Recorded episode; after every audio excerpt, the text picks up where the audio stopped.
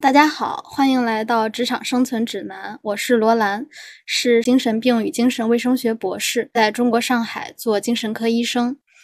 我们第一期节目邀请到的嘉宾是陈允博士。陈允博士他目前在美国纽约做职业心理医生。下面我们邀请陈允博士来介绍一下自己。好的，非常感谢罗兰的邀请，我也非常荣幸今天有机会来参加这个播客。我是在美国密歇根大学本科毕业，北卡加南山临床心理学博士毕业的心理医生。我个人对于华人心理健康非常非常的重视。我自己呢是中国上海长大的，所以我非常荣幸今天有这个机会来和大家分享一些在职场上面的心理学技巧。职场生存指南主要讲从心理学的角度来帮助大家去理解和处理一些常见的职场问题嘛。我们就第一期就从一个比较常见的问题开始，会有一些职场人呢，他在职场上工作不是很顺利，觉得说自己被周围的人针对了，而且有的时候会想，为什么受伤的总是我？你是怎么看待这个问题的？嗯，我来非常感谢你提出这个问题啊，这也是一个让。很多受害者心里非常痛苦的这样的一个情况哈。第一点，咱们可能需要去注意的是职场上面的冲突、一些矛盾，这和生活中其他非常多的一些困难、不顺心的事情，大大小小，它是一样的，它是一个客观存在的一个普遍现象。我觉得在职场上被针对或者受到一些压迫、欺凌这件事情是不应该发生的，它不应该发生在任何人身上。但是同时，咱们可能也需要去看到，说虽然没有人希望它发生，但是它是一个客观现象。所以说，当我们成为这样的一种现象的受害者，我觉得从心理上啊，它是非常难以接受的，对吧？所以，当我们觉得为什么自己被针对了，其实是一个非常非常正常的心理反应啊。这个其实代代表了我们人啊对于现实的一种拒绝。有一个例子，比如说咱们看到亲人去世了。咱们非常思念那个亲人，咱们会怎么做？吃饭的时候，在那个亲人坐的位置上放一个空的碗筷，就仿佛那个亲人他依然在那个地方。这是一种自我保护，就是说，可能这样的一个经历让我们非常痛苦，对吧？我们通过去假装亲人依然在的这样一种行为，来帮我们减轻这样一种痛苦。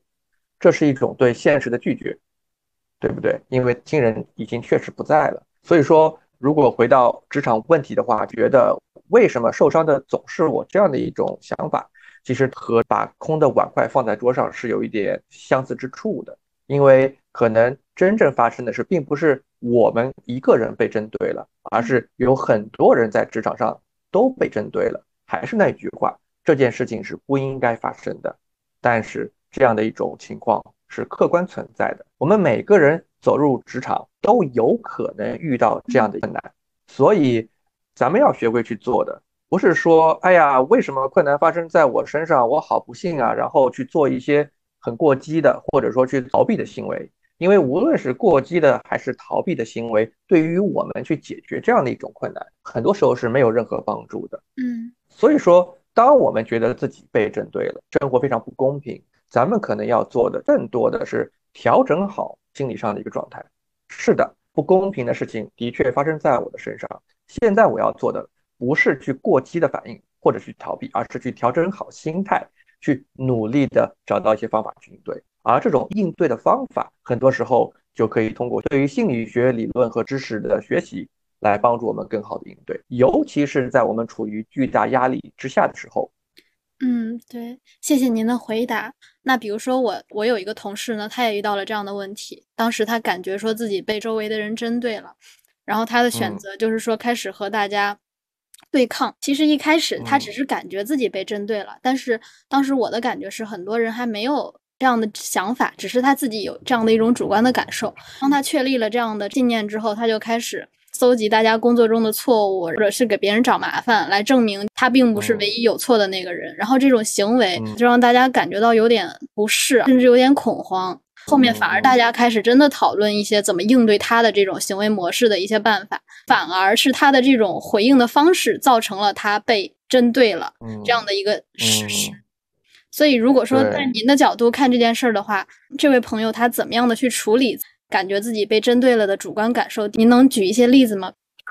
嗯嗯嗯，根据您的描述，在您同事身上发现的这个事情啊，心理学上面叫做自我实现，就是说他自己把一个他自己头脑里一开始觉得可能发生的事情，他当做了一种真实的情况。其实这种事情在一开始可能它并不是存在的。然后，对他对他头脑里的这样一些想法以及这些想法带来的情绪产生了一个过激的反应，而这样的一个反应，恰恰最后导致他头脑里一开始那个想法，慢慢慢慢的变成了一个真实的一种状态。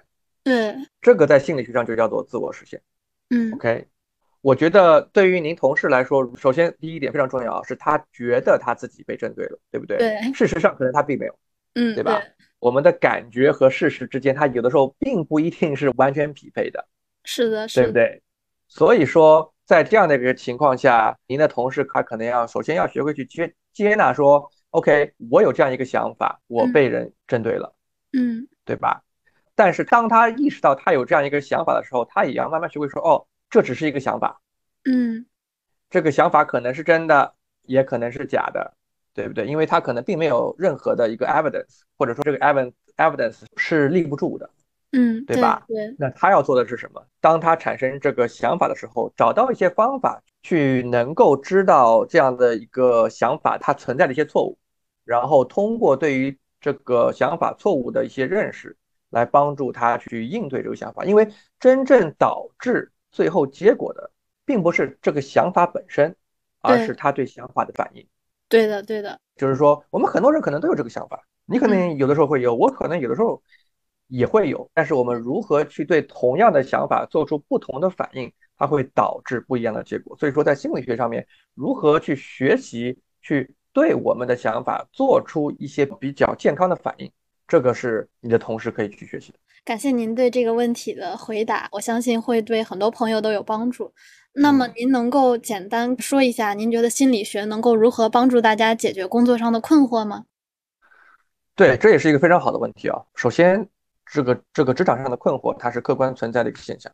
对吧？可能有的时候是我们被针对了，或者可能说咱们是遇到了一些难以突破的瓶颈，有它有各种各样的困困惑。首先，咱们要做的第一点就是说，职场啊，它的确是生活中的一个非常重要的部分哈。但是对于很多人来说，他职场并不是说是生活的全部。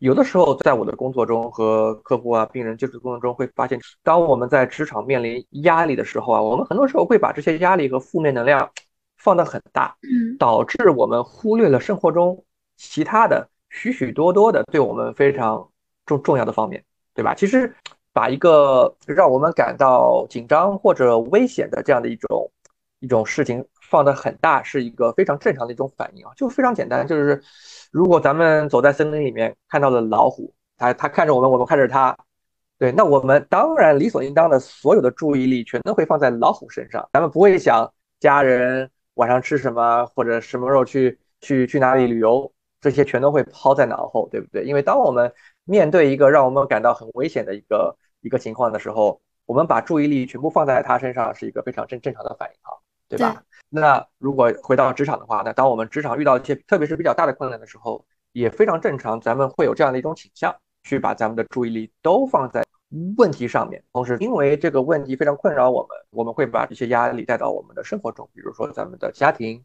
朋友关系和父母的关系，或者说和你自己的关系，虽然这样的一种反应啊是非常正常的，但是如果从心理学上来说的话，这种过度的担忧啊，就是说咱们把所有的精力都放在职场的不顺上的这样一种状态，往往不会帮助我们解决职场上遇到的一些困难。就像你刚刚同事的那个例例子一样，他把这个东西看得非常重，然后最后反而让事情更加糟，对不对？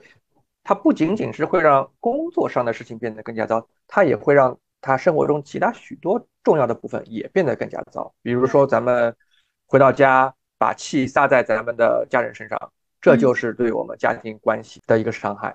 而咱们的家人跟我们的工作没有任何关系，对吧？咱们做这样一个播客，可以如何去帮助大家呢？第一要，心理学的技巧是有可能帮我们直接解决职场上的一些问题的，比如说学习一些和同事啊、和上司啊。去沟通的方式，很多时候咱们出现问题，可能这个问题本身不大，但是咱们沟通上它出现了一些障碍，对吧？这个是咱们可以去学习的。第二啊，这个心理学的技巧呢，可以帮助我们在面对职场上一些短期内难以解决的问题的时候，调整咱们的心态，可以让我们更少的被这些难以解决的问题所影响。就比如说和上级的关系，很多时候和上级的关系它不是一个在一周、两周或者哪怕更长的时间就可以。很快被解决的问题，对不对？那我们心理学上可以学的什么？在这个问题客观存在的时候，我们如何在职场里面对对我们自己进行一个保护，以及如何帮助我们自己去尽可能的实现咱们在职业上的一个目标，对吧？嗯。然后第三点，回到我们一开始说的啊，职场啊只是生活中的一个部分，它对很多人来说是一个必须的部分，因为咱们需要有收入嘛，但可能并不是一个最最重要的部分。所以说，很多时候啊，一个很让人伤心的情况就是说，我们为了一个不是很重要的一个事情，伤害了对于我们更加重要的人或者事情。那心理学可以帮助我们学习的是，如果咱们在在职场上遇到了困难和挫折的时候，可以把这样的一种困难和挫折用一种比较健康的方式去认识以及处理，从而可以保护。我们生活中其他的对我们重要的人或者事情，心理学在职场上它帮助的方面有很多。同时，我们要做到这样一些心理学的对我们有帮助的方法，它也是存在困难的。这也是我们需要去通过学习和锻炼来帮助我们慢慢慢慢的去掌握这些心理学的技巧。嗯，听了您的介绍，我对于后面您是如何就这些点进行展开也感到非常的有兴趣。那么最近呢，社会上还有一个比较热点的话题，李佳琦在直播的时候翻车了。他 就是有有消费者质疑这个商品的价格有点贵嘛，然后当时李佳琦他可能就是比较自然的一个反应吧，也要考虑一下自己的原因，工作这么多年有没有努力，工资涨没涨。那这个就是 灵魂一击。那您觉得心理学可以帮助我们怎么来处理这个问题呢？首先啊，这个问题可能在各个地方它都存在，对不对？反正我工资是没涨，嗯，我我工作也很努力，是不是啊？就是说这个问题是客观存在的。首先啊，我对这个问题的看法就是说，一个人的人品可能跟他谈恋爱失恋几次是没有直接的关系的，对不对？确实，我们可以是一个各方面都不错的人，但这并不代表咱们在恋爱中就是一帆风顺啊。回到李佳琦的这个 comment，就是说咱们都很努力工作，同时这个工资的变化本身可能和我们的工作态度和我们的个个人能力没有任何直接的关系，嗯，对不对？那回到李佳琦的翻车啊，首先我。非常可以理解李佳琦他为什么会这么说哈，呃，因为如果用白话说的话，他就是他说的一些气话，对不对？如果说咱们用心理学的术语来解释的话呢，他就是在当时那个情况下，他没有能够处理好他自己和自己情绪之间的关系，从而导致啊他的行为被他的情绪所主导，而不是被他的价值所主导。嗯，OK，这样的情况其实非常普遍啊，就是说我们每个人啊都会。遇到这样的情况，比如说咱们吵架的时候会说些气话，这个是一个非常普遍的现象。OK，那咱们从李李佳琦的这样的一种翻车里面可以学到什么呢？可以帮助我们学习生活中的可控制和不可控制的一些方面。举个例子，举李佳琦这个例子，对不对？就是说在这个例子里啊，观众说什么是李佳琦没有办法去控制的，观众想说什么就说什么，对不对？对。同时啊。他也很难控制。当他看到观众的回复时，他当下的情绪是如何？他可能就是觉得还有一点被激怒，或者说他觉得很不爽，对吧？他的这样一种当下的情绪反应啊，他也是很难控制。这样一种反应可以通过训练来调节，但是在他那个 moment，他是无法去改变他的。嗯，那李佳琦可以控制的是什么？他唯一能控制的就是说，他对这个情绪如何做出一个反应。在这个例子中发生了什么呢？李佳琦对他的情绪的反应是被情绪所驾驭，而不是他驾驭他的情绪。当他被他的情绪所驾驭之后，结果是什么呢？那他的这个回复的目的就不再是和观众去建立沟通，对不对？而是去证明消费者是错的嘛，对吧？他他就是希望说你说的不对，对不对？我对你不对，是吧？呃，那当你一个卖东西的人，希望证明客户是错的，希望证明你的上帝是错的。那我觉得结果就可想而知了。你不翻车，谁翻车？你看，这就是一个李佳琦啊，或者说从这个例子中我们要学到，就是说很多东西是我们没有办法去控制的，而我们能控制的就是我们如何处理好跟这些没有办法控制的一些情绪、一些想法或一些情况之间的关系。呃，李佳琦这个例子啊，他也非常好的可以去帮助我们去去思考如何去处理这个工资它不涨的问题。工资涨不涨，很多时候跟我们跟我们的个人能力和努力是没有关系的，在很大程度上并不受我们主观控制。就是说，有的时候咱们努力工作了，的确是会涨工资，对吧？但是工资涨不涨还是老板说的算，咱们对于这个工资的控制是非常少的，嗯，对不对？同时，咱们也要非常理解，就是说，我们工资常年不涨，它其实也是让我们非常困扰的、困扰的这样的一个情况。那回到刚刚李佳琦的例子，异异曲同工的地方就是说，OK，在我们职场中，在我们的收入上，有很多东西是我们没有办法去控制。那我们能控制的是什么？是我们如何去处理好跟这个工资停滞不前的这样的一关系？我们可以。每天都气呼呼的说：“哎呀，我世界好不公平，它不公平的这样一种状态，它可能也是客观的那种现象。但是咱们过多的去把时间给浪费在去思考这样的一种现象上，对我们的生活没有帮助。为什么呢？因为工资不涨还是不涨。你可以想一个礼拜、两个礼拜，它还是一样的。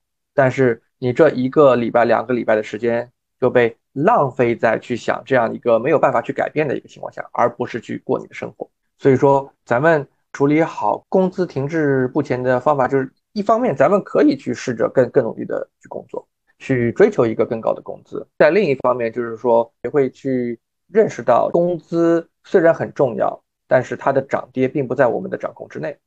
同时，我们生活中也有很多其他的一些方面是值得我们去花心思去经营的。